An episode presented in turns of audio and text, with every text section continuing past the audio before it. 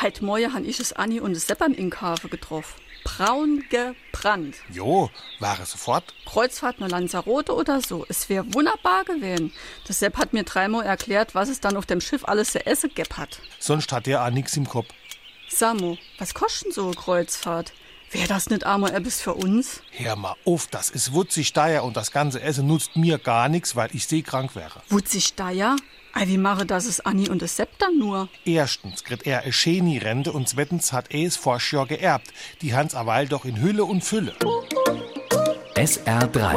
Warum wir so reden. Wie man schwätze.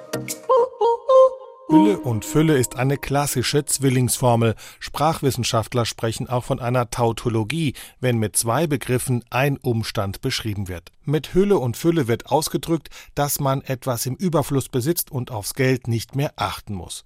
Im ursprünglichen Sinn haben Hülle und Fülle gar nichts mit Überfluss zu tun, ganz im Gegenteil, damit wurde das Lebensnotwendigste beschrieben. Hülle stand für die Kleidung und ein Dach über dem Kopf, mit Fülle war schlicht die Nahrung gemeint. Ab dem 17. Jahrhundert vollzieht sich dann eine Wandlung. Hülle und Fülle steht nun nicht mehr für die Grundbedürfnisse eines Menschen zum Leben, sondern plötzlich für Überfluss und Reichtum.